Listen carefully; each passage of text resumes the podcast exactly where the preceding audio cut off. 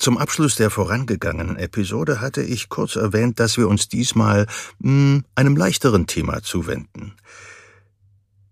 Ist unser Podcast Siege der Medizin sonst eher den großen Entdeckungen und Erfindungen der Medizingeschichte auf der Spur, ist es heute ein alltägliches, intimes und gleichzeitig in allen Facetten von Kunst, Kultur und Politik diskutiertes Thema.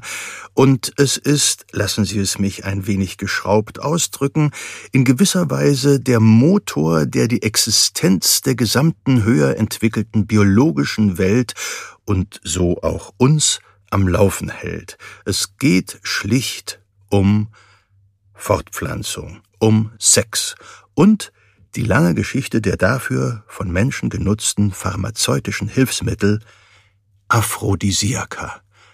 Uff.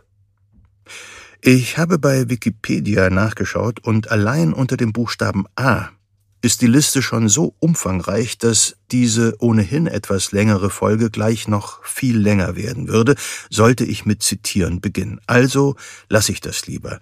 Dennoch ist mir in der Liste unter A gleich die Auster auf und damit wieder eine Geschichte eingefallen, die ich mal gehört habe. Der berühmte Casanova soll, will man der Literatur Glauben schenken, zur Steigerung seiner ohnehin schon unbändigen Liebeskraft teilweise 50 Austern roh verzehrt haben. Na dann, wohl bekomm's. Und los geht's.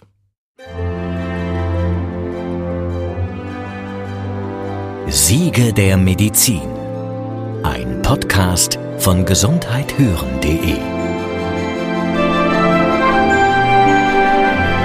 und der Apothekenumschau. Ich begrüße Sie aufs Herzlichste zu einer weiteren Episode unseres Podcasts über die Siege der Medizin.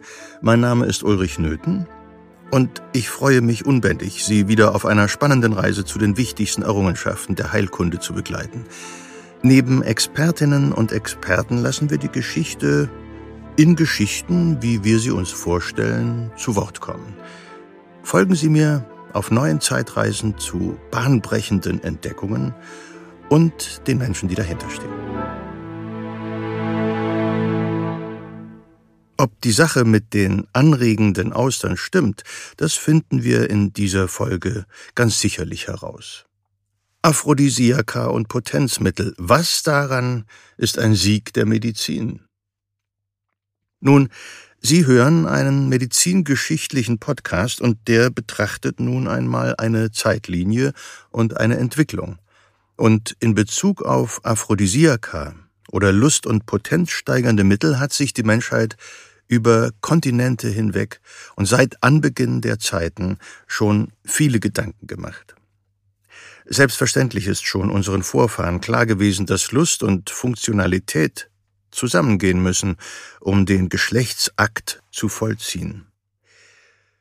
Es gibt unzählige Spielarten von Sex, tausende Arten der Luststeigerung und dem Ausleben von Fantasien erotischer Art.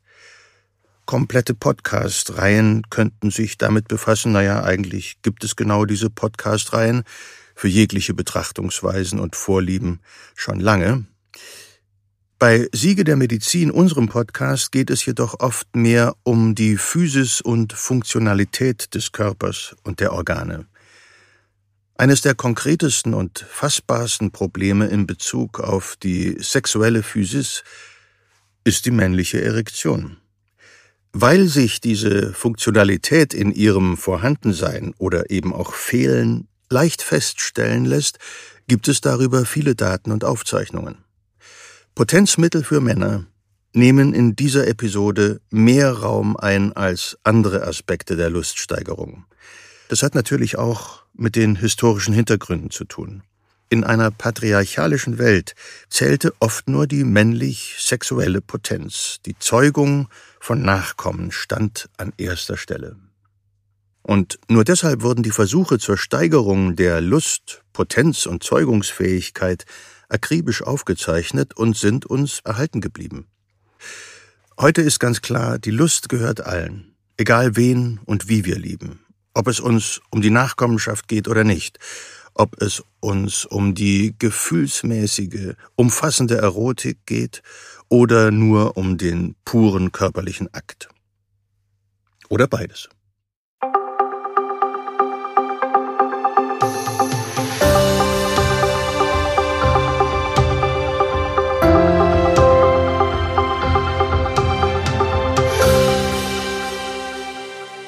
Was ist ein Aphrodisiakum?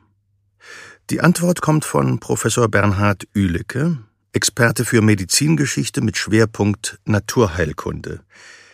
Er forschte zunächst in der pharmazeutischen Industrie, bevor er in der Forschungsgruppe Klostermedizin der Universität Würzburg aktiv wurde. Heute betreibt er gemeinsam mit seiner Frau eine kleine Praxis für Naturheilkunde im Brandenburger Land. Er ist einer von drei Experten, die in dieser Folge fachliche Unterstützung leisten werden. Ja, der Begriff Aphrodisiaka kommt erst relativ spät überhaupt in der Medizingeschichte auf, so Ende des 17. Jahrhunderts, glaube ich, äh, und wird aber seitdem auch in der Medizin und in der Fachwelt so benutzt. Das sind also Mittel, die irgendetwas mit unserer Sexualität im weitesten Sinne zu tun haben. Aber der Begriff Aphrodisiakum geht doch zurück auf die griechische Göttin Aphrodite. Aphrodite ist die Namensgeberin Aphrodisiaka, bei den Römern dann später Venus. Äh, da haben wir ja entsprechend die Darstellung dann auch in der, in der Kunst. Aphrodite allein ist schon ein Problem, weil nicht ganz so klar ist, äh, es gibt unterschiedliche Überlieferungen. Bei Hesiod ist äh, so, dass ähm, der Vater Uranus quasi ist, der von seinem Sohn Kronos kastriert wird und die Geschlechtsteile werden ins Meer geworfen und daraus entsteigt dann Aphrodite, was wir ganz bekannt aus den Gemälden dann haben, während bei Homer ist äh, Aphrodite die, die Tochter von Zeus. Also das ist, da gibt's unterschiedliche äh, Legenden, ähm, aber sie ist natürlich die, die Göttin der, der, der Fruchtbarkeit und wird entsprechend äh, damit in Verbindung gebracht und bei den Römern dann entsprechend Venus. Aphrodite ist übrigens auch zuständig als Göttin für Liebe und Schönheit. Das wollte ich an dieser Stelle kurz erwähnen. Tobias Niedenthal, er war das nämlich eben, hat hier verschüttetes Schulwissen bei mir geweckt. Tobias Niedenthal ist Forscher für Medizingeschichte an der Universität Würzburg. Professor Ülecke wiederum zeigt auf, dass die Beschäftigung mit Aphrodisiaka nicht nur eurozentrisch ist. Oh, die gibt es ja schon in der Urgeschichte. Und äh, wir müssen dann natürlich diese ganze antike Medizin, die ja auch damals schon sich ausgetauscht hat von der äh, sozusagen griechischen Antike mit Ägypten, mit dem Gebiet des Nahen Ostens, persische Medizin, aber auch in Richtung Fernen Osten nach Indien und so rüber. Und da sind ganz, ganz viele Aspekte drin. Es gab schon immer und es ist vielleicht mit in jedem Glauben, Urglauben mit, mit ganz eng verwurzelt die Fruchtbarkeits- Göttin, was eben auch zeigt, wie wichtig diese Fortpflanzung eben gesehen wurde. Und als Aspekt immer dabei natürlich die Fortpflanzung funktioniert halt irgendwie, wenn die Leute Lust auf Sex haben, sonst geht's ja nicht. Und insofern ist immer beides miteinander verwoben. Und wenn Sie jetzt fragen, welche Mittel gibt schon, da gibt's auch alle Klassen von Mittel, die heute noch interessant ist, gab schon immer, auch vor 2000, vor 5000 Jahren und wahrscheinlich schon viel länger, nur da haben wir keine Quellen. Fruchtbarkeits- und Liebesgöttinnen werden schon seit langer Zeit verehrt. Aber anregenden Substanzen in ihrer Gesamtheit einen Namen zu geben, Aphrodisiaka, das ist noch relativ neu. Grundsätzlich äh, wurde in den Klöstern, was ja nach dem Untergang von Westrom im ja, 5., 6. Jahrhundert äh, die einzigen Orte im, im westlichen Europa waren, wo wirklich noch gelesen und geschrieben werden konnte, die haben auch die Verwaltung übernommen für den Adel. Also ein Karl der Große konnte nicht schreiben, der konnte mit Mühe und Not am äh, Ende lesen. Und entsprechend finden wir in den Schriften durchaus auch Sachen, die wir eigentlich im Kloster nicht vermuten. Also wir finden auch Aphrodisiaka in klostermedizinischen Schriften, weil die einfach für den Adel gedacht waren. Also da finden wir im ältesten äh, deutschen Schriften aus Regensburg, das Brüller Kräuterbuch, da gibt's dann schon was, äh, macht gut Minne. Minne, ein Begriff aus dem Mittelalter, das bedeutet letztendlich Liebe. Manchem wird noch aus dem Deutschunterricht der Minnesänger ein Begriff sein oder der Minnedienst, mit dem sich der Ritter dem Willen seiner Dame unterwirft und um ihre Gunst wirbt. Aber hier ist Minne ganz handfest gemeint. Die körperliche, eher weltliche, trieb- und tierhafte Liebe. Das bringt uns auf eine erste Zeitreise und zwar in das Jahr 1400, sagen wir mal 14. Es ist Winter und wir sind in Würzburg.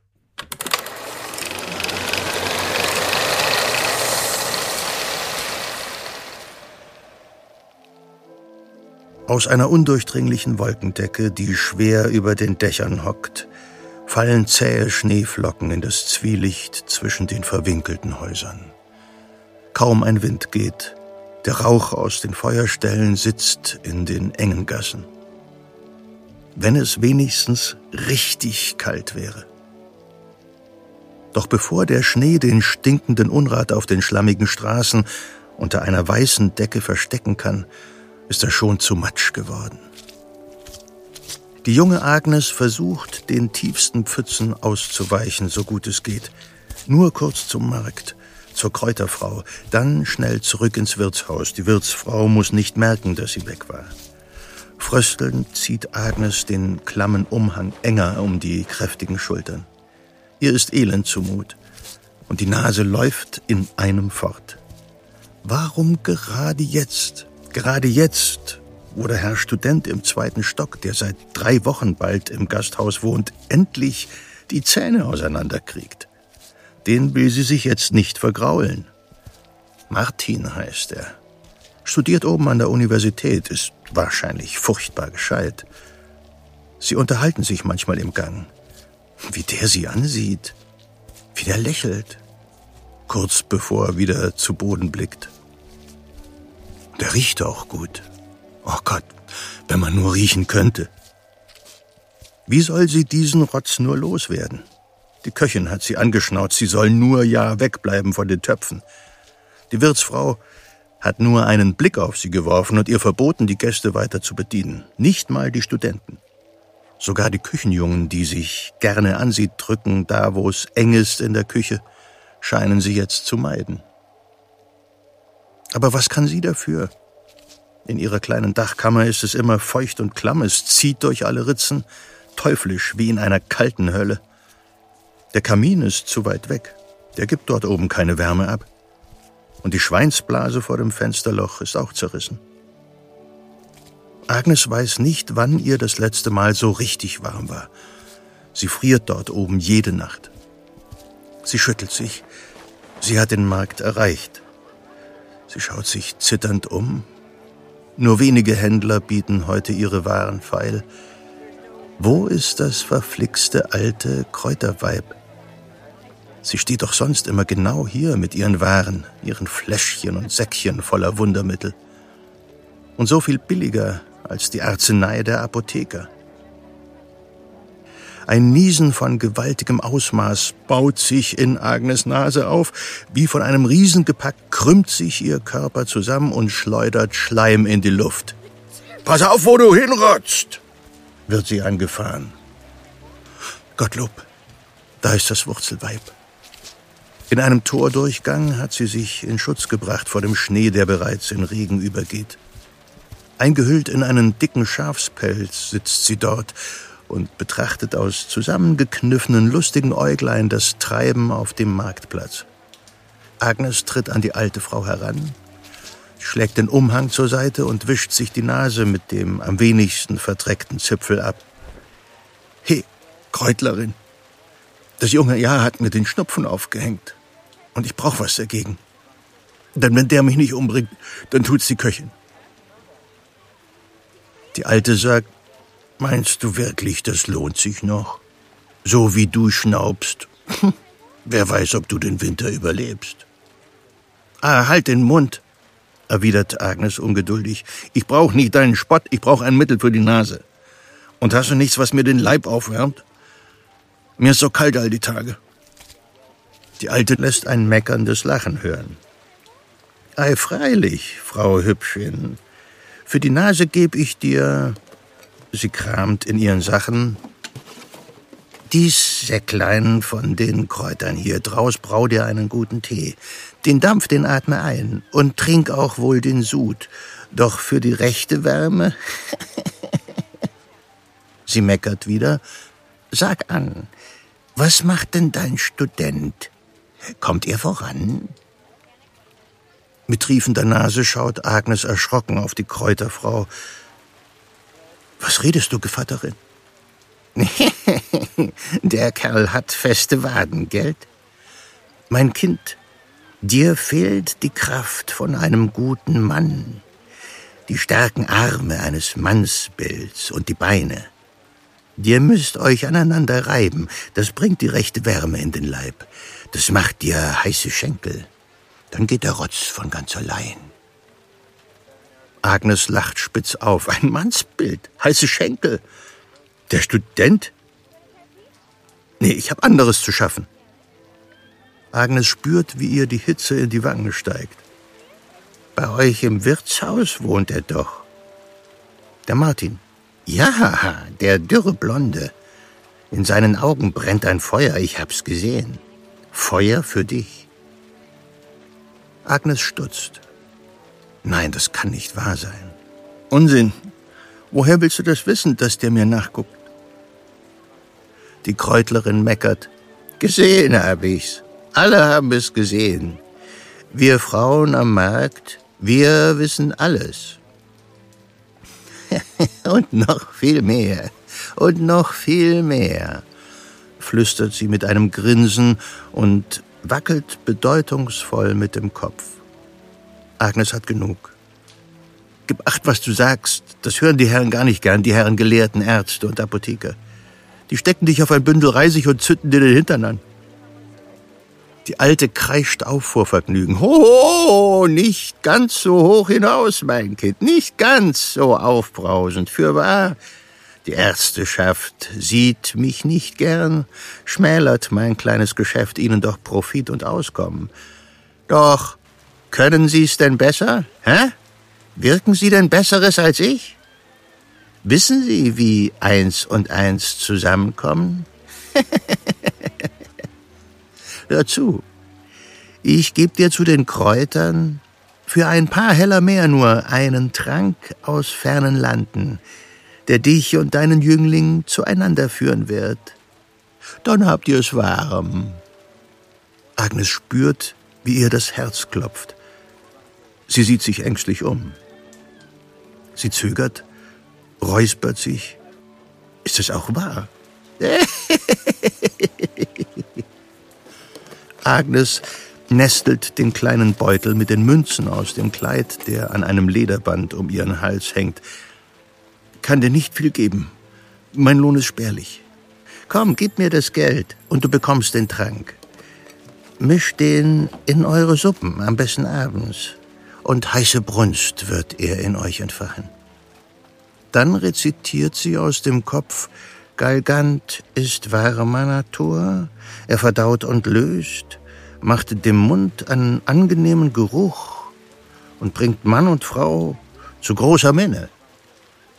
Sie legt Agnes ein Leinensäckchen mit den Schnupfenkräutern und ein weiteres zugebundenes in die kalten Hände und schließt diese mit ihren heißen, kräftigen Fingern. Das ist fast ein Geschenk für dich, mein Kind. Wenn es dann wirkt, und glaube mir, es wirkt, dann sprich nur gut von mir. Und eines noch, wenn du dann von den starken Armen des Studenten und seiner strammen Wurzel vor anderen Mägden prahlst, so schick sie all zu mir. Nur darf für sie der Preis nicht ganz so mäßig sein wie jetzt für dich. Zurück im Wirtshaus setzt Agnes sogleich Wasser auf, um mit den Dämpfen aus dem Sud die Nase frei zu kriegen. Über den heißen Topf gebeugt atmet sie tief ein und aus und überlegt, wie sie es anstellen soll. Wie kann sie sicherstellen, dass der Student den richtigen Teller Suppe erhält? Soll sie ihn womöglich selbst hinaufbringen? Und nach dem Feuer in den gescheiten Augen Ausschau halten? Bald ist der Dampf vergangen und Agnes Nase fühlt sich schon viel freier an. Am Abend macht die Köchin sich daran, im Vorratskeller Rüben aus dem Heu zu graben. Agnes nutzt die Gelegenheit und verteilt den ganzen Inhalt des kleinen leinenen Säckchens auf zwei Teller Suppe. Sie zögert noch einmal, ob sie nicht doch alles wegschütten soll. Nein, sie schüttelt den Kopf, strafft ihre Schultern. Sie braucht jetzt Kraft. Dann schleicht sie die Stiege rauf zu Martins Kammer, zwei Teller Suppe balancierend, und fühlt etwas, was sie schon manchmal spürte, doch noch nie wie jetzt. Ein seltsam warmes Ziehen im Bauch, ein Kribbeln und eine plötzliche, ungeahnte Vorfreude. Der Schnupfen ist ganz weg.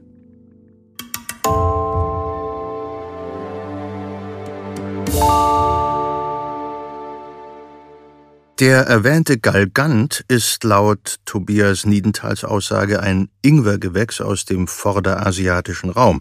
Ja, wer schon mal eine leckere Tom Kha-Gai-Suppe gekocht hat, der kennt ihn. Gibt's in jedem Asialaden. Damals war er exotisch und geheimnisvoll und sicher nicht gerade günstig.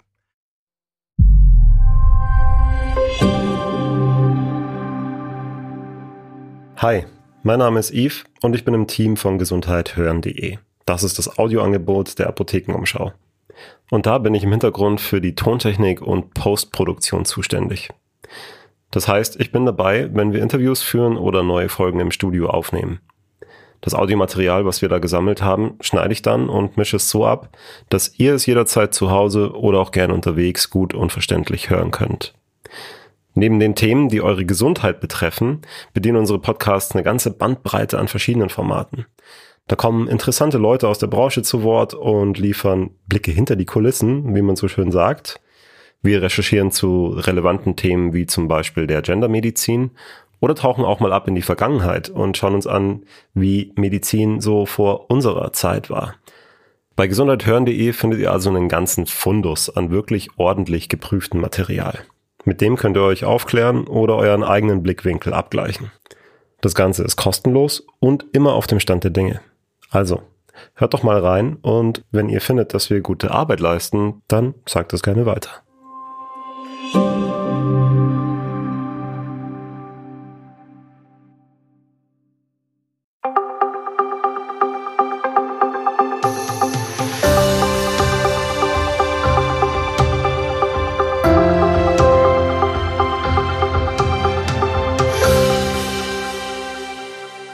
Sex ist die Voraussetzung für den Fortbestand unserer Art.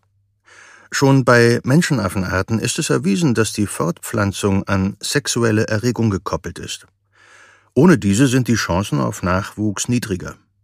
Beiderseitige Lust und Freude an der körperlichen Vereinigung sind also der Arterhaltung und der Evolution durchaus förderlich.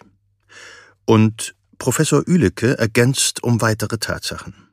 Aber man muss natürlich bedenken, dass in der Medizingeschichte auch noch weitere Aspekte eine Rolle spielen, denn die Menschen hatten damals ja bei hoher Kindersterblichkeit das Problem, dass sie für ihre Altersversorgung oder der Adel überhaupt für seine Nachfolge Erben, äh, also brauchten Kinder. Und eine große Kinderschar war bei großer Kindersterblichkeit einfach wichtig, also gesunde Nachkommen zu erzeugen in großer Zahl war durchaus auch ein großes Motiv. Und da hatte man damals schon auch so grobe Ahnung, dass das irgendwie auch vielleicht was mit Spermaqualität, mit den Säftequalitäten zu tun haben müsste. Und an der Stelle sind wir heute auch, wenn es darum geht, Paare zu behandeln mit Unfruchtbarkeit bei gewolltem Kinderwunsch dann geht ja die Diagnostik los und da guckt man natürlich heute ins Mikroskop und guckt, ob da die Spermien sich richtig bewegen und richtig funktionieren. Und so genau hat man das früher nicht geguckt, aber so ein bisschen vielleicht so nach Menge und Beschaffenheit und Geruch äh, gab es damals auch schon Vorläufer von solchen Untersuchungen. Etwas komplizierter stellen sich die Zusammenhänge des weiblichen Zyklus dar, Wir dürfen aber annehmen, dass Frauen ihren Körper in der Regel selbst sehr genau beobachtet haben und sehr genau wussten, wann es mit dem Nachwuchs klappen könnte. Klar ist, Sexualität wurde nicht so betrachtet, wie wir es heute tun. Ja, diese Frage, ob das äh, so isoliert zu sehen ist, wie man das heute schon wieder sieht, äh, hat ja etwas auch äh, mit der Religion zu tun. Und man muss ja sagen, äh, die katholische Kirche äh, war ja über die Jahrhunderte und Jahrtausende recht Lust feindlich und Lust äh, zu empfinden, auch beim Sexualakt war eigentlich verboten und musste gebeichtet werden, weil es war ja die böse Erbsünde und man durfte auch nicht zu oft äh, und unnötig, sondern eigentlich nur zu dem einzigen erlaubten Ausnahmezweck, äh, Kinder zu zeugen. Und eigentlich ist es wirklich auch dann vor allen Dingen dem Reformator, dem Luther auch zu verdanken, der äh, da erstmals, und vielleicht war die Zeit dafür auch gerade reif, vermutlich, darüber nachdenkt, ob es nicht sogar so sei, und da war er dann schon wieder sehr fortschrittlich in, in gewisser Weise, dass er sagt, wenn beide, nicht nur der Mann, sondern beide Lust empfinden, würde das vielleicht die Wahrscheinlichkeit erhöhen, ein gesundes, überlebensfähiges Kind zu zeugen. Ein sehr bemerkenswerter Aspekt.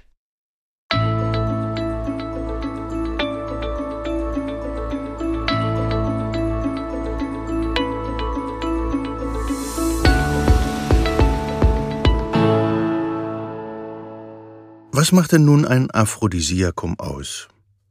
Regt es nur die Fantasie an? Oder was genau stimuliert es eigentlich? Was steckt dahinter? Es gibt ein paar Pflanzen und auch Tiere, die aufgrund ihrer Form auffallen. Und da ist bei den Tieren vielleicht die Auster am bekanntesten. Die steht quasi für die Vulva, fürs weibliche Geschlechtsorgan. Gut, wir müssen anfangen, ein wenig zu sortieren. Die Aussage zur Auster eben war von Dr. Wolfgang Schiedermeier, der zusammen mit Tobias Niedenthal Gastgeber des Gesprächs in Würzburg ist. Ich bin niedergelassener Apotheker in Würzburg. Nebenbei bin ich Dozent an der Uni Würzburg für Geschichte der Pharmazie und Terminologie. Meine Forschungsgebiete, ein bisschen was schreibt man da nebenbei auch noch, ähm, sind unter anderem eben auch äh, Aphrodisiaka. Vielleicht versuchen wir einfach einmal die Aphrodisiaka einzuteilen. Tobias Niedenthal, bitte. Aphrodisiaka müsste man eigentlich schon mal differenzieren, was damit eigentlich beabsichtigt wird. Und möchte ich wirklich eine Funktion äh, wiederherstellen, die vielleicht nicht mehr gegeben ist, oder möchte ich auch den Sexualpartner quasi in einer Art eines Liebeszaubers äh, überhaupt erstmal bekommen? Oder geht es um Fruchtbarkeit beim Mann, auch bei der Frau? Also das ist nicht so ganz eindeutig der Begriff. Außerdem habe ich erfahren, dass es zum Beispiel die Signaturenlehre gibt die schaut sich vor allem Pflanzen und deren Form an. Ja, der Glaube ist doch relativ äh, verbreitet, dass Pflanzen durch auch ihre Form oder Farbe oder so zu erkennen geben, das nennt man ja Signaturenlehre, für welche Zwecke sie einzusetzen wäre, im gesundheitlichen Sinne auch, oder für welches Organ. Und natürlich sind es zum Teil dann eben Pflanzen wie der Spargel, der sozusagen ähnlich wie ein irrigierender Penis da so aus dem Boden nach oben durch die Scholle bricht. Und der Spargelwurzel aber, wie wir sie denn heute verwenden, als leicht nierenanregendes Mittel, als Aquaretikum, das mehr Urin gebildet wird und dann bei entsprechender Blasenfüllung ist für den Mann zumindest eventuell das auch über Reflexe im Beckenboden nicht ungünstig für eine Erektion. Und insofern sind alle Mittel, die irgendwas äh, mit Niere und, und Nierenfunktion haben, auch irgendwie sozusagen dieser Gruppe Aphrodisiaka äh, zugeordnet. Man hatte schlicht keine Ahnung, wie die ganze Sache mit der Erektion funktioniert. War ja auch ein gewaltiges Tabu. Während man dann die Funktionsweise irgendwann im 19. Jahrhundert mit fortschreitender Medizin en Detail kannte, war das Geschlechtsorgan der Frau weiterhin terra incognita, ein großes Rätsel. Das lässt sich nur mit komplettem Desinteresse der meist männlichen Wissenschaftler begründen. Das Patriarchat greift noch weit, sogar bis in die Gegenwart hinein. Lange Zeit dachte man jedenfalls, dass sich der Penis aus eher kuriosen Gründen aufstellt. Die Vorstellungen, auch wie zum Beispiel die Erektion zustande kommt, waren ja im äh, Mittelalter, in der Zeit der Klostermedizin, bis lange in die Neuzeit noch von dem Gedanken beseelt, dass der Penis sich sozusagen mit Luft aufblase, nicht mit Blut. Das hat man erst sehr viel später gefunden. Und wenn der also jetzt mit Luft aufzublasen sei, so ist die dann falsche Konsequenz, dann braucht man eigentlich Mittel, die auch im Körper dazu führen, dass da Luft vorhanden ist.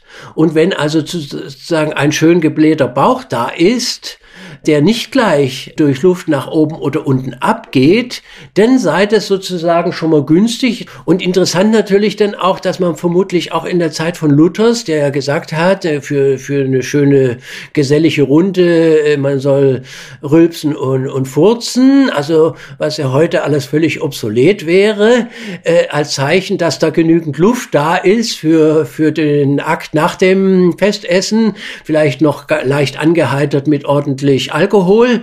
Das war damals das Ziel des Schlemmens und der schönen Geselligkeiten. Zwiebeln, Bohnen, Linsen und Knoblauch. Ja, und dann Sex. Da war die erotisierende Wirkung vermutlich eher einseitig. Doch manche Pflanzen haben nicht nur das richtige Aussehen, sondern auch eine nachgewiesene Wirkung. Die Vielfalt der Pflanzen, die in dem Bereich zur Stimulierung, zur Perfektionierung des Sexualakts, aber eben dann auch zur Fruchtbarkeit, dass entsprechend äh, gesunde Kinder dann auch gezeugt wurden, umfasst natürlich auch noch ganz weitere Mittel. Und das sind dann auch so Mittel wie die Ginsengwurzel, die ja seit Jahrtausenden in allen Medizinsystemen bekannt ist und geschätzt ist. Es ist einerseits eben eine relativ harte Wurzel, also da ist schon mal wieder dieser Ähnlichkeitsaspekt zum Penis äh, gegeben, aber das wurde eben auch schon erkannt, dass das äh, wahrscheinlich gewisse Wirkung auf die Hormone auch auslöst. Und zwar insgesamt bei schwächlichen Personen die Kräfte steigert und die Sexualhormone beim Mann, aber wahrscheinlich auch bei der Frau etwas insgesamt steigert. Es kann ja nicht alles Aberglaube sein. Und es liegt ja auch irgendwie auf der Hand. Bis in die frühe Neuzeit waren die meisten Menschen eher unterernährt und oft krank. Die Lebenserwartung insgesamt war viel geringer als heute. Die Vorstellung vom einfachen, gesunden Leben in früheren Zeiten, die kann man getrost vergessen. Das Leben war hart. Und das wirkte sich natürlich auch auf die Libido aus. Wer Hunger hat, will keinen Sex. Naja, da kann man natürlich ernährungstechnisch sofort konstruieren, dass natürlich dem Mann mit dem Sperma ja auch ein bisschen Eiweiß verloren geht und deswegen äh, ein gut genährter Eiweiß genährter äh, äh, Mann günstig ist. Dies spielte wahrscheinlich bei auch äh, sozusagen halb verhungernden äh, Leuten im Mittelalter bestimmt eine gewisse Rolle, dass alles, was eiweißhaltig ist, wir würden da an Milch, Ei, denken, das Ei äh, als Ostersymbol, als Fruchtbarkeitssymbol, ein wunderschönes Beispiel natürlich auch aber natürlich eine Muschel oder tierische Produkte. Also Tiere äh, sind ja heiß. Fleisch gilt als erhitzend und lustanfachend, während der Fisch wiederum der kalte eigentlich eher als kühlend und, und lustverringernd eingeordnet wird. Deswegen ja auch in der katholischen Fastenzeit den Fisch erlaubt, aber Fleisch verboten wäre. Und das alles, alles hatte schon alles sein System und seinen Sinn und es ist alles in sich logisch gewesen. Stärkende Mittel für Frauen und Männer waren wirklich sinnvoll, aber eben auch teuer und etwas Besonderes, oft von Mythen umgeben und aktuellen Moden unterworfen. Also man könnte natürlich auch doch stark vermuten, dass auch je nachdem, wie die Handelswege gerade waren und woran die Wissenschaftler und die High Society so dachte, dass natürlich immer ein gewisser Wechsel kam und äh, wahrscheinlich so alle 10, 20, 30 Jahre dann mal die eine Pflanze sehr hoch im Kurs war und auch überbewertet war. Das ist auch heute ja so, dass auch immer alle paar Jahre so eine meistens von exotischer Herkunft eine neue Pflanze äh, kommt und die wird dann über den grünen Klee gelobt und, und zehn Jahre später ist dann auch schon wieder vorbei. Äh, sowas hat es bestimmt gegeben, aber es ist doch auffallend, dass letztendlich all die Pflanzen, die ich so kenne und nenne, doch insgesamt im Groben gesehen über diesen großen Bogen einer mehr tausendjährigen Geschichte und viele Jahrhunderte jetzt auch, auch die letzte Zeit nach der Klostermedizin von 1000 bis 2000, also bis jetzt, dass die immer alle auch gleichzeitig da waren. Die sind aber natürlich dann auch immer sehr stark übrigens auch noch mit magischen Aspekten verwoben, weil die Hexerei und die Magie, die spielte dabei schon auch eine Rolle. Und eventuell ist es dann doch wichtig, dass zum Beispiel die Wurzel der Alraune unter bestimmten äh, Sprüchen ausge Beschwörungsformeln ausgegraben wird und vielleicht auch gerade bei Vollmond oder Neumond äh, in einer bestimmten Konstellation ganz geheimnisvoll und wenn die Alraune an einer bestimmten Stelle, wo eine schwarze Katze noch rübergelaufen ist oder so, dann ist es noch besser. Oder wenn die in der, in der Nordecke der Kirche ist oder was weiß ich. Also da gibt es irre auch Bücher, was damals alles für ein aus heutiger Sicht Unsinn geglaubt wurde. Ein Bombengeschäft waren die Lustmittelchen schon immer. Aber nochmal zurück. Die märchenhafte Alraune interessiert mich, denn da gibt es richtige Ansätze für eine Wirkung, wenn auch anders als erwartet. Bei der Alraune ist vielleicht nochmal zu ergänzen, das ist ja ein Nachtschattengewächs und das enthält also auch Atropin ähnlich wirkende Stoffe wie die Tollkirsche und es ist eben dabei nicht nur, dass die Augen groß werden und verlockend, es hat dann auch schon noch Wirkung im Körper auch auf die Sexualfunktion. Und natürlich gibt's da dann auch wieder diese magischen Aspekte, die Wurzel, die dann ausgegraben wird unter vielleicht bestimmten Bedingungen und die Wurzel, wenn sie so in zwei Ausläufer läuft, dann ist es dann vielleicht schon der Hinweis, dass äh, die dann schwangere Jahre äh, ein Mädchen gebären wird. Und wenn es aber so eine drei aufgeteilte Wurzel ist, dann ist die dritte Wurzel der Penis sozusagen. Und dann ist es der Hinweis, es wird ein Junge. So etwas kann man ja auch bei anderem Obst und Gemüse finden. Im Bioladen um die Ecke zum Beispiel, wo die Tomaten, Möhren und Kartoffeln nicht das industriell standardisierte Aussehen haben und schon mal, naja, lustige Formen haben. Ist auch nicht so gefährlich wie die Alraune. Der Wirkstoff war natürlich extrem schlecht zu dosieren und da gab es sicher auch Überdosierungen und Vergiftungen dabei. Äh, diese Stoffe, die sind unsere Physiologie ganz schön reizend. Es wäre wie Nikotinvergiftungen im, im schlimmsten Sinne und die haben sie ganz schnell, weil sie haben die Mengen nicht im Griff. Die eine Pflanze hat vielleicht zehnmal, hundertmal mehr das und, und die eine merken sie gar nicht und die andere bringt sie um.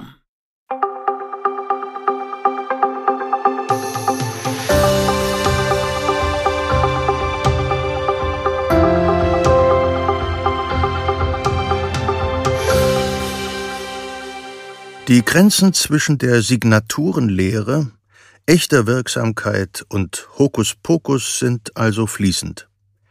Und das hatte auch Auswirkungen auf die Nutzung von tierischen Extrakten. Nashornhörner zum Beispiel, Tigerzähne, das ist auch heute noch in der chinesischen Medizin weit verbreitet, weil diese Tierorgane natürlich ausschauen wie ein ja, phallusähnliches Objekt. Auf der anderen Seite, wir haben in Europa vielfach äh, Hirschgeweihe verwendet, Hirschgeweih gemahlen.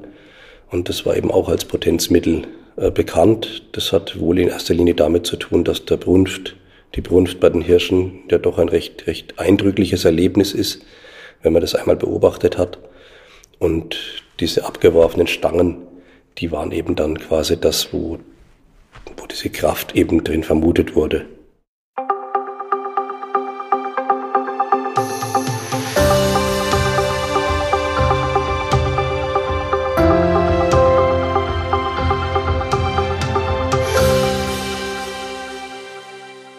Kommen wir nun zur spanischen Fliege. Vermutlich haben Sie alle diesen Begriff schon mal gehört. Lassen Sie uns deshalb einfach mal in das Paris des Jahres 1809 reisen.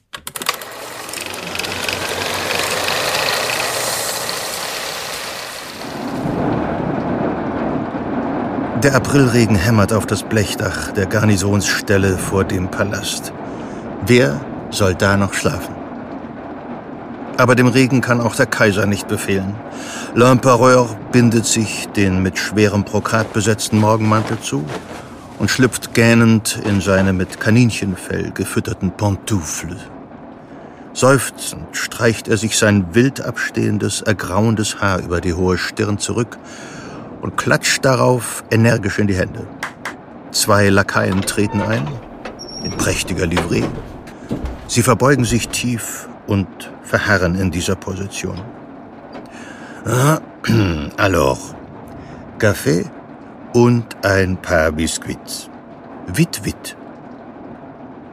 Die Diener richten sich auf und verlassen, den Blick gesenkt, ohne ihm den Rücken zuzuwenden, rückwärts das Schlafzimmer von Napoleon Bonaparte, dem Kaiser der Franzosen und König Italiens. Er gähnt erneut und streckt sich. Oh je, was war das heute Nacht? Kopfschüttelnd lässt er sich auf einen der samtbezogenen Sessel fallen. Dabei stößt er sich schmerzhaft das Knie an einem der goldverzierten Tischbeine. Ah, Merde! Hart! Dieses verdammte Tischbein hart! Ha! Wer spricht hier von hart? Naja, heute Nacht konnte von hart keine Rede sein. Ah, enttäuschend. Missmutig reibt er sich das Knie und schaut hinüber zum großen Bett am anderen Ende des Raumes. Dort schläft seine zweite Frau, Marie-Louise, die Kaiserin von Frankreich. Selig schläft sie, der Mund ist leicht geöffnet und ein leises Schnarchen ist zu hören. Napoleon reibt sich die Schlafkrümel aus den Augenwinkeln und gähnt. Nicht mal Kanonen könnten diese Habsburger Schlafmütze wecken genauso wenig wie ihre Gestalt und ihr Gebaren im kaiserlichen Bett die Lust erwecken können in den kaiserlichen Lenden. Der Feldherr schabt nachdenklich mit den Fingernägeln über die Bartstoppeln auf seiner Wange. Er spürt seinen schlechten Atem, haucht in die hohle Hand. Ah, der Wein von gestern Nacht. Und der Geschmack der besonderen Mischung für den Gatten und Kaiser. Es war auch nur ein Brei aus zu viel Knoblauch, Ingwer, Sellerie und irgendeinem Insektenpulver und Safran. Einer seiner Ärzte, war es Francesco oder war es Gerard? Vergessen. Alles Quacksalber. Egal. Irgendeiner meinte, das würde helfen, den ehelichen Pflichten nachzukommen. Trottel, diese Ärzte. Allesamt. Sollen sich eher bemühen, die drängenden, im wahrsten Sinn des Wortes Probleme des kaiserlichen Körpers zu lösen. Oh, dieses unwürdige Getröpfel beim Wasserlassen. Nur schmerzhaftes Pressen der Blase bringt ein armseliges Rinnsal zustande. Von einem kaiserlichen Strahl kann keine Rede sein. Bonaparte rutscht tiefer in den Sessel. Ein Aphrodisiakum für die Zeugung eines Thronfolgers? Als ob er das nötig hätte. Noch vor wenigen Jahren ist er von Mätresse zu Mätresse gesprungen. Dreimal in einer Nacht stand er seinen Mann und war bereit, lustvoll ans Werk zu gehen und seinen Samen mit der Welt zu teilen. Mindestens dreimal. Napoleon seufzt. Aber mit der neuen Gattin ist es anders. Nicht mehr so wie mit seiner heißgeliebten Josephine, die ihm leider keinen Thronfolger schenken konnte. Aber was für eine Frau. Oh ja. Josephine hatte keinen Hass auf die anderen Weibsbilder, die war sich ihrer selbst ganz sicher. Sie war wie die Glut im Kamin und er ein williges Bündel Stroh, bereit sich jederzeit entzünden zu lassen. Oh Herr! Sieh da, die Kraft der Gedanken. Was regt sich denn da unter dem Morgenmantel? Er erhebt sich und schlurft in den Pantoufle zum gewaltigen, festungsgleichen Ehebett hinüber. Eingehend betrachtet er seine Gemahlin. Ja, Marie-Louise hat wirklich Ähnlichkeit mit dem alten Habsburger Zausel, der seine übrigens todunglücklich in einen anderen verliebte Tochter aus politischem Kalkül in die Arme des mächtigsten Kriegers aller Zeiten stieß.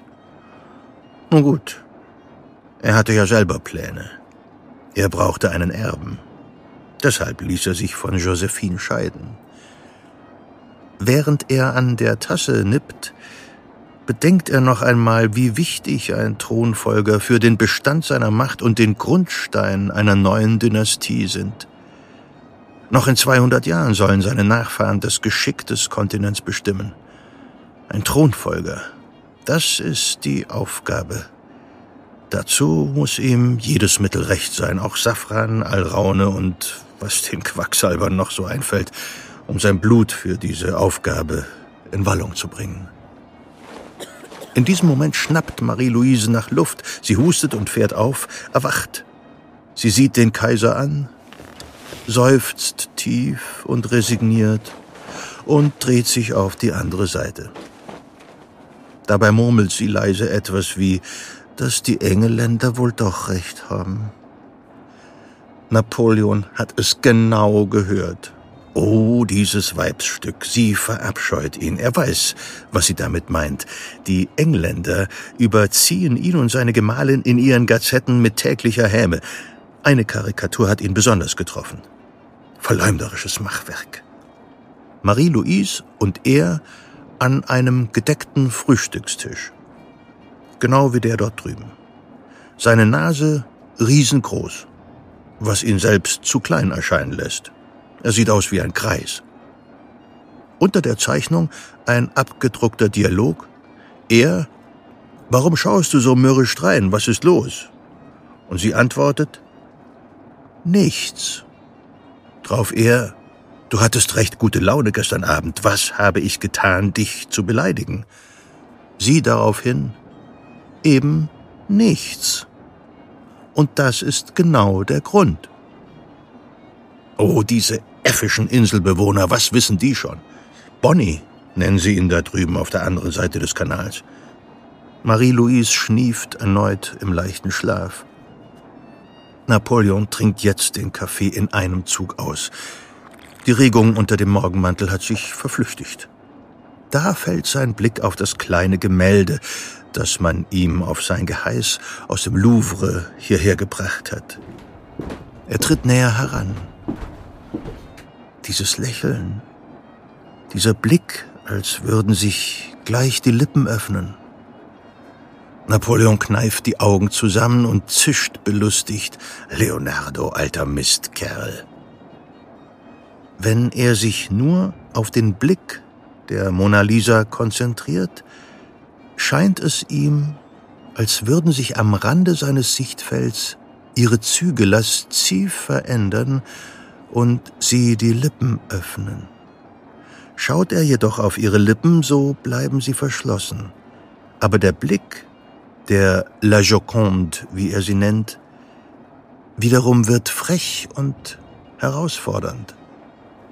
Diese Unbestimmtheit, diese Wahrheit, die regt ihn auf und erzeugt erneut Bewegung unter dem Brokat, er wirft den Mantel ab, die Tasse zerbirst klirrend auf dem Boden.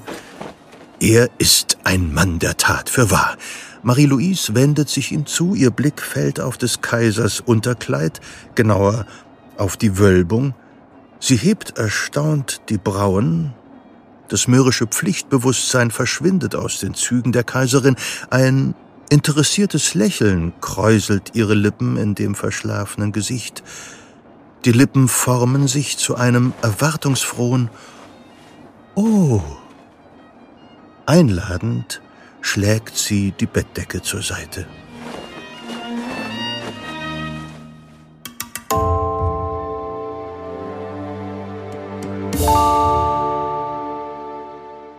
Nun, mürrische, zwangsverheiratete Kaisertöchter, die in Pflichterfüllung einen Erben für den Gatten empfangen sollen, den sie auch noch abstoßend finden, die sind selten geworden.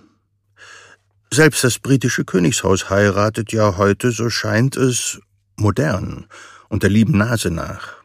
Naja, aber diese erfundene Geschichte, bis auf die Mona Lisa von Leonardo da Vinci im Schlafzimmer Napoleons, die zeigt, wie sexuelle Leistungsfähigkeit, Attraktivität und Lust mit unserer jeweiligen Position in der Gesellschaft zusammenhängen. Vor allem mächtige Männer wollen den Strom der Wollust, der Macht und Einfluss bedeuten soll, nicht versiegen lassen und sexualisieren ihr Auftreten. Die absolut richtige Kundschaft für Mittelchen aller Art. Nochmal zurück in Napoleons Schlafzimmer. Augenscheinlich hatte der Regent Probleme mit dem Urogenitaltrakt, das ist belegt. Er hatte Schwierigkeiten beim Wasserlassen. Was sich ziemlich negativ auf die Erektionsfähigkeit des nicht gerade monogamen Herrschers auswirken konnte. Und wenn sein Leibarzt ihm dann auch noch die spanische Fliege verabreichte, dann konnte sich dieser Zustand durchaus noch verschlimmern wie Professor Ülecke erklärt. Da muss man natürlich sagen, die haben sich zum Teil sehr spezifisch von Ärzten beraten lassen.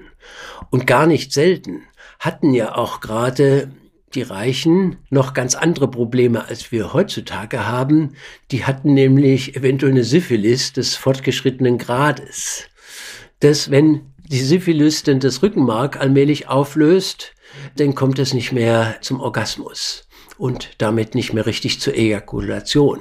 Und da braucht man natürlich wiederum ganz andere Mittel oder hat es mit ganz anderen Mitteln versuchen müssen, als nur, sage ich jetzt mal in Anführungszeichen, nur so ein bisschen die vielleicht bei alten Männern, äh, die dann eine junge Frau haben, die dann sozusagen an der Stelle ein bisschen schwächeln und auch nicht so oft wollen, da vielleicht die Libido anzuregen oder auch die Erektionsfähigkeit verbessern. Und da war natürlich zum Beispiel für diese Erektion auch ein Reizmittel in Gebrauch, innerlich und äußerlich, und das war die spanische Fliege beispielsweise. Die spanische Fliege ist eben so ein Käfer, der für uns ziemlich giftig ist und, und den Körper zu Alarmreaktionen, so eine Art fast allergische Reaktionen veranlasst.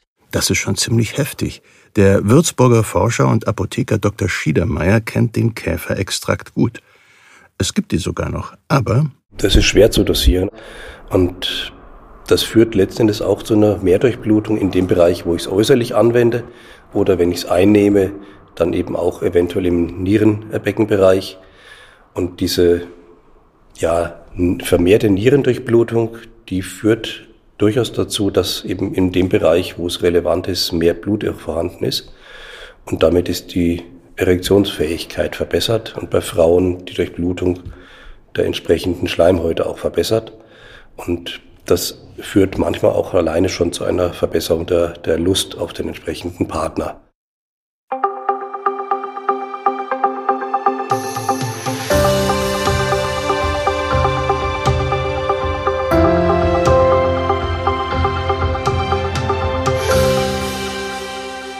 Zur medizingeschichtlichen Einordnung der Geschichte ein Kommentar von Tobias Niedenthal. Napoleon hatte demnach wirklich Druck für eine Dynastie zu sorgen. Die erste Ehe von Napoleon mit der Offizierstochter Josephine ist ja nicht zuletzt in die Brüche gegangen, weil Josephine keine Kinder mehr bekommen hat. Sie war schon mal verheiratet, sie war verwitwet, sie hat zwei Töchter in die Ehe mitgebracht, aber mit Napoleon hat sie keine Nachkommen. Und da wurden verschiedene Mittel auch probiert, das ist überliefert und interessanterweise, weil ein bisschen obskur, gerade die Kartoffel wird ihr dazu geschrieben, dass sie auch zur Verbreitung der Kartoffel in Frankreich beigetragen hat, dass also viele Bürgersfrauen, die Kinder wollten, Kinderwunsch hatten, dass die dann Kartoffeln gegessen haben im frühen 19. Jahrhundert, um Kinder zu bekommen. Oh, die Kartoffel. Letztendlich ist Marie-Louise, seine zweite Frau, doch noch schwanger geworden. Und ein Napoleon Franz Bonaparte ward als Thronfolger geboren, leider von Anfang an ein schwächelndes Kind, das dann mit 21 Jahren als junger Mann an der weit verbreiteten Tuberkulose starb.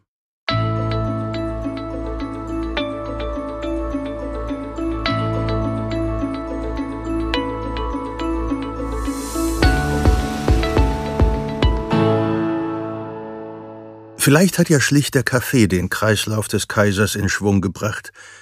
Kaffee und Schokolade gelten nämlich als Aphrodisiaka.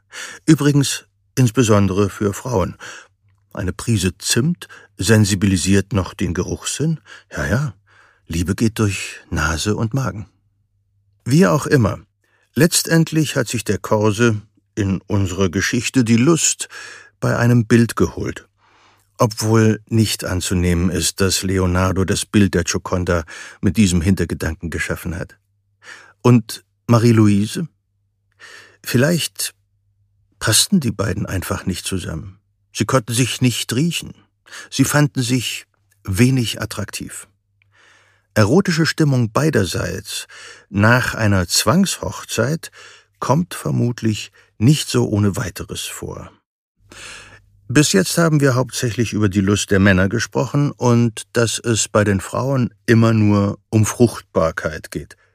Was konnten da die Frauen tun, wenn ihre Männer so mittelattraktiv waren und nicht die Bohne auf das weibliche Befinden gaben? Was hat denn die Frauen in der Vergangenheit so angeregt?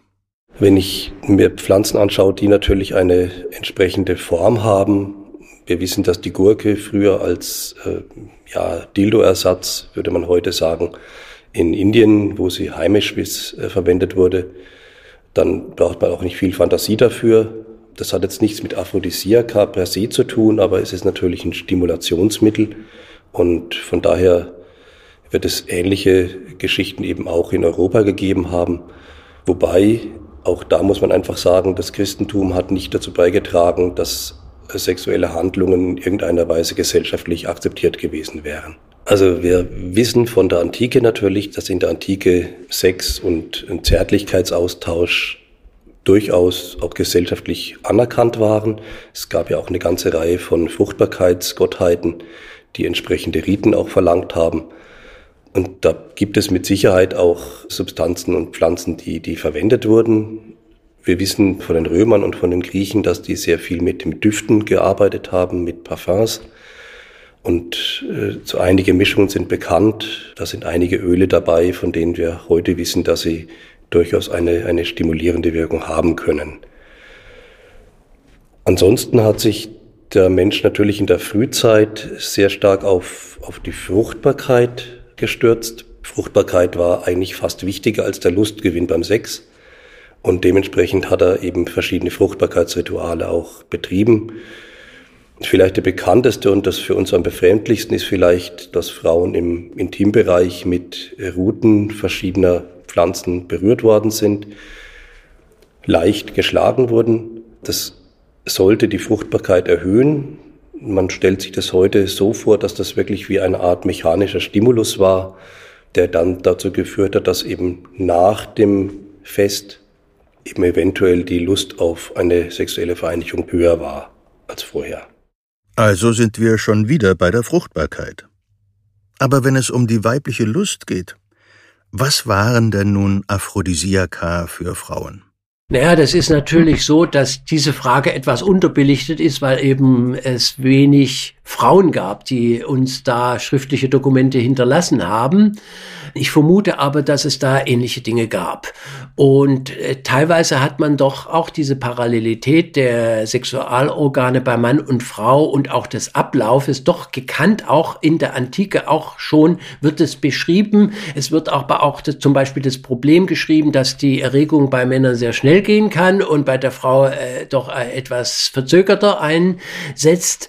Und es wurde wurden dann auch äh, natürlich Mittelchen entwickelt, die äh, das bei der Frau fördern und beschleunigen sollten, äh, damit denn bei idealerweise für eine auch Konzeption, also für, für eine erfolgreiche Begattung und Befruchtung am besten beide im selben Moment eben zu einem Art Orgasmus oder Säfteerguss kommen und dann sozusagen das Kind wachsen kann. Und, und diese Idee ist natürlich schon äh, bemerkenswert. Ob die immer so gelebt wurde, ob das nicht teilweise äh, dann auch vereinfacht wurde und, und doch zu sehr auf den Mann fokussiert wird, darüber kann man ein bisschen spekulieren. Das weiß ich nicht so genau. Dr. Wolfgang Schiedermeier fallen dazu zwei überlieferte Beispiele ein. Also bei Frauen ist es häufig, dass Stimulus dann teilweise über Gerüche Dann gab es eine Arzneiform, die wir heute gar nicht mehr kennen, vaginale Räucherung, dass man Pflanzenteile erhitzt hat mit Wasser zusammen und sich dann über diesen Dampf quasi drüber gesetzt hat. Und diese Dämpfe, die dann ätherische Öle zum Beispiel enthalten haben, die eben lokal auch gereizt haben, die haben dann eben natürlich lokal im Intimbereich eben auch eine Wirkung gehabt. In vielen Fällen eine durchblutungsfördernde Wirkung, in manchen Fällen eine leicht hautreizende Wirkung. Und eine Hautreizung, eine durch, verbesserte Durchblutung der Schleimhäute im Intimbereich ist häufig eben auch damit verbunden, dass eben der, der Stimulus etwas größer wird und dass einfach damit die Lust steigt. Das kennen wir auch heute noch. Es gibt ja Gleitgele, die leicht erwärmend wirken und die werden eben auch als stimulierende Gleitgele beworben. Also das Prinzip haben wir heute noch, nur von der Anwendung her etwas einfacher als früher. Räuchern mit ätherischen Ölen hört sich nur geringfügig besser an als Käferpulver im Urogenitaltrakt. Man hat früher auch Holzstöckchen in ätherische Ölmischungen oder in Pflanzenauszüge gesteckt und die dann vaginal appliziert zum Beispiel. Oder man hat einfach Taponaden gemacht mit entsprechenden Kräuterauszügen und auch die dann vaginal appliziert. Das kann man sich vorstellen, dass so etwas natürlich eine lokale, teilweise kräftige Reizung eben verursacht hat, teilweise sicher auch schmerzhaft, je nachdem, wenn die, wenn die Dosierung auch sehr hoch war, konnte das auch schmerzhaft sein. Aber damit hat man lokal eben eine Wirkung herbeigeführt. Das hört sich auch nicht angenehm an. Außerdem, es ist bekannt, dass der Zyklus die Libido beeinflussen kann. Einige Frauen haben während des Eisprungs besonders viel Lust, andere wiederum beispielsweise während ihrer Periode. Denn Lust ist und war auch bei Frauen schon immer unabhängig von der Fortpflanzung. Sex konnte einfach schon immer Spaß machen und ist Teil unserer Liebes- und Lebenswelt. Das sind natürlich tatsächlich auch so Früchte mit symbolischer Bedeutung. Denken wir an die äh, Vertreibung aus dem Paradies äh, mit dem Apfel, ja, ob das wirklich der Apfel, der landläufige von heute ist, oder ob das ein anderer Apfel oder vielleicht dann doch äh, auch eine Grapefruit war, darüber streiten auch heute manche Gelehrten, es ist aber letztendlich egal, nicht? Offenbar, und auch in der Aromatherapie arbeitet man dann wieder mit Bergamottölen, auch heute wieder, und, und anderen schönen Düften, beispielsweise äh, Rose, aber vielleicht auch tierische Produkte, die einen schweren sexualstimulierenden Duft verbreiten, Moschus oder andere Dinge. Das ist natürlich immer auch sehr mit Hexerei und Glauben und Magie verwoben. Und das macht es dann natürlich schwierig, da sozusagen das wissenschaftlich-pharmakologische denn da rauszutrennen. Aber ja, es gibt andererseits natürlich auch die Möglichkeit, wenn ich mir die Welt äh, schön denken soll und mein Partner, der vielleicht gerade gar nicht so schön ist, naja, dann nehme ich mal ein schönes Rauschmittel und da ist die Menschheit ja dann auch erfahren. Und es geht halt schon immer mit Haschisch und Opium und äh, vielleicht auch äh, bestimmten Pilzen äh, oder mit Nachtschattengewächsen. Ja, diese sind bekannt. Es ist immer alles dabei, das Riechen, aber auch die äußerliche Anwendung an der Haut. Der Partner soll ja sich schön anfassen und da hat man dann so allerhand Mittelchen für eine schöne Haut insgesamt. Die Haut ist ja insgesamt unser größtes Sexualorgan, wenn man so will und, und die eigentlichen Genitalorgane im engeren Sinne, die haben dann natürlich nochmal spezielle Rezepturen, aber denken Sie mal an ein schönes Bad mit einem leicht durch blutungsfördernden und schön riechenden Badezusatz. Vielleicht in der Sprudelbadewanne, wo so leichte Luftperlen denn noch eine zusätzliche mechanische Stimulation an den richtigen Punkt gebracht bringen. Das kann einen schon ganz schön erregen, sowas dann, denke ich mal.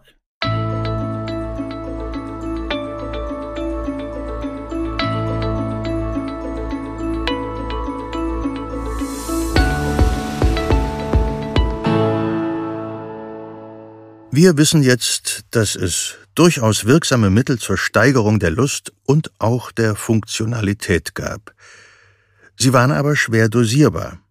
also entweder wirkungslos oder im schlimmsten Fall tödlich. Die Funktion konnte trotz Lust meist nicht sicher wiederhergestellt werden. Die Nebenwirkungen waren brachial.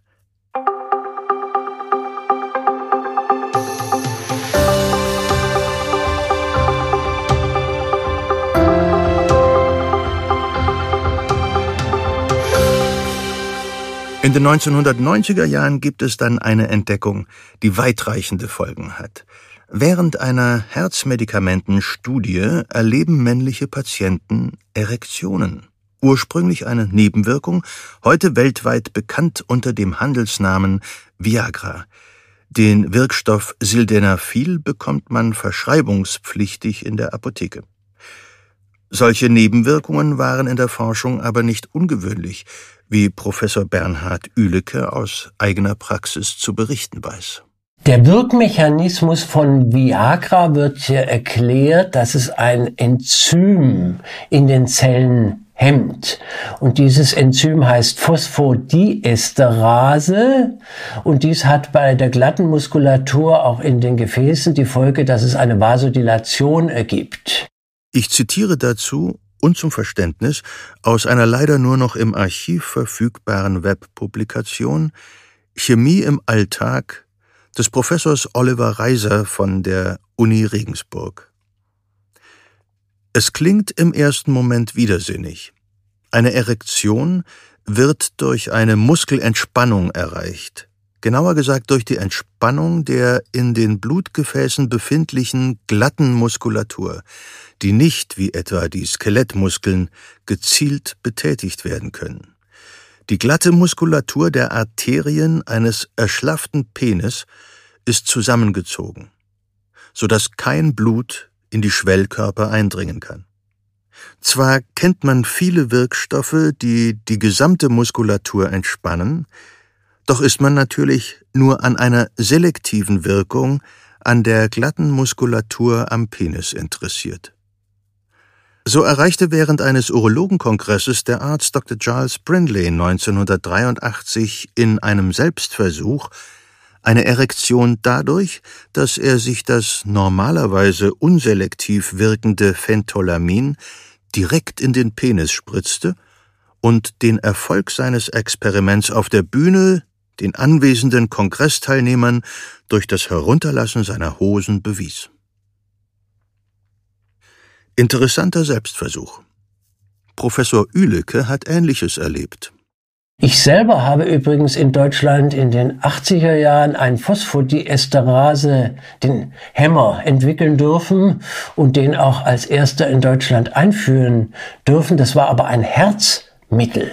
Und dieses Herzmittel haben wir äh, eingesetzt bei schwerst Herzkranken, die sozusagen auf den Tod oder die Herztransplantation warteten.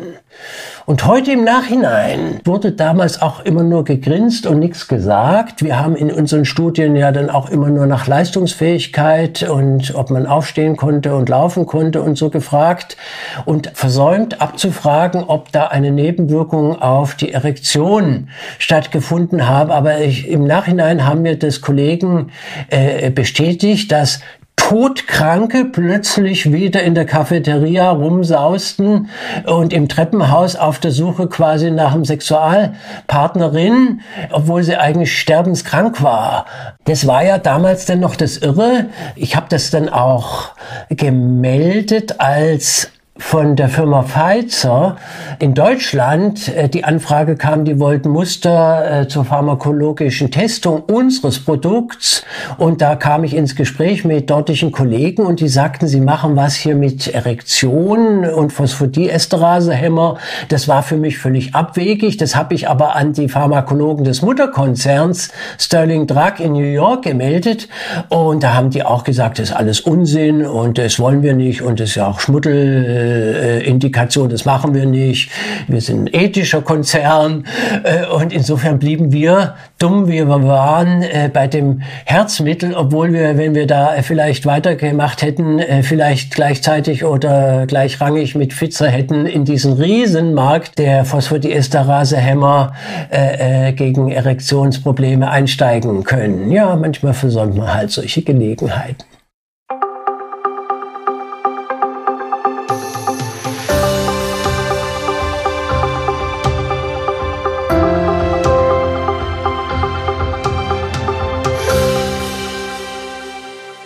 Mit dem Wirkstoff Sildenafil machte Pfizer in den letzten 20 Jahren laut der Online-Plattform Statista knapp 30 Milliarden Dollar Umsatz.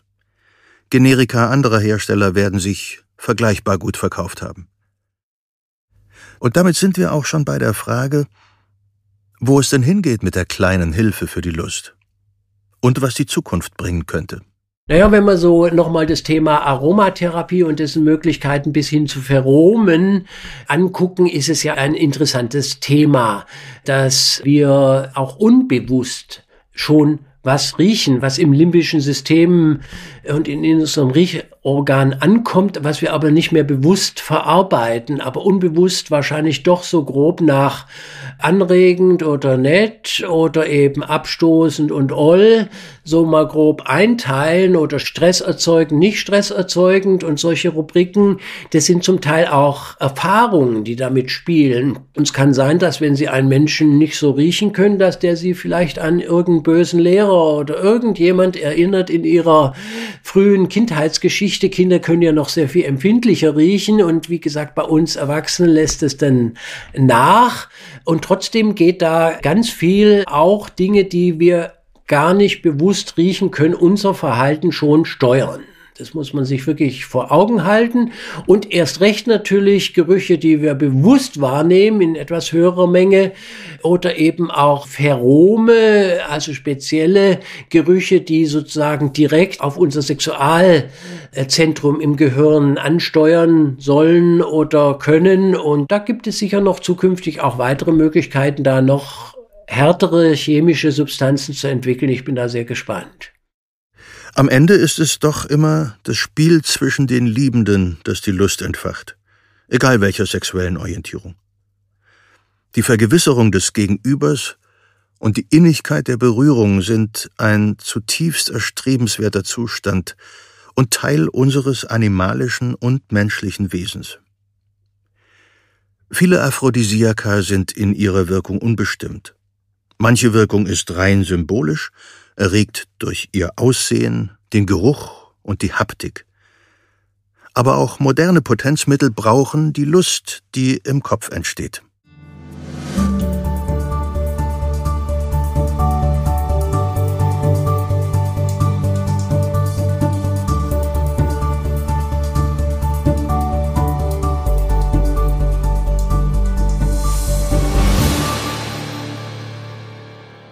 Ich danke Ihnen wie immer fürs Zuhören und ich danke Professor Bernhard Ülecke für die Einblicke in seine Forschung, ebenso Dr. Wolfgang Schiedermeier für das Teilen seiner Erkenntnisse aus der Wissenssammlung der Klostermedizin. In der nächsten und abschließenden Episode blicken wir auf die Geschichte der Apotheken und die Entwicklung der modernen Pharmazie. Aber jetzt überlasse ich Tobias Niedenthal die abschließenden Worte. Bleiben Sie gesund, Ihr Ulrich Nöthen. Es gibt das Zitat, äh, Aphrodisiaker wirken am besten, wenn sie eigentlich nicht gebraucht werden, also wenn es da eigentlich keinen Druck gibt, sondern wenn, wenn es da ein gesundes Sexualleben gibt und man sich durch vielleicht Düfte oder auch ein, ein, ein gutes Essen oder, oder äh, ein, Tee oder was auch immer, äh, dann einfach nochmal ein bisschen einen, einen zusätzlichen Lustgewinn äh, verschafft. Siege der Medizin ist ein Podcast von gesundheithören.de und der Apothekenumschau. Jetzt kostenlos folgen oder abonnieren und gerne auch bewerten, zum Beispiel bei Spotify oder Apple Podcasts. Executive Producers Dr. Dennis Ballwieser und Peter Glück. Faktencheck Dr. Martin Alwang, Dr. Andreas Baum und Dr. Roland Mühlbauer. Autoren Lutz Neumann, Volker Strübing. Interviews Simone Terbrack, Lutz Neumann. Musik Johannes Cornelius. Produktion Philipp Klauer, Felix Stäblein. Redaktion, Recherche und Unterstützung Carsten Weichelt, Elena Urban, Miriam Laura Seckler, Kari Kungel, Sonja Giebes. Regie Simone Terbrack. Projektleitung Sven Rühlicke, Ruben Schulze-Fröhlich. Produziert von den Wake Word Studios in München.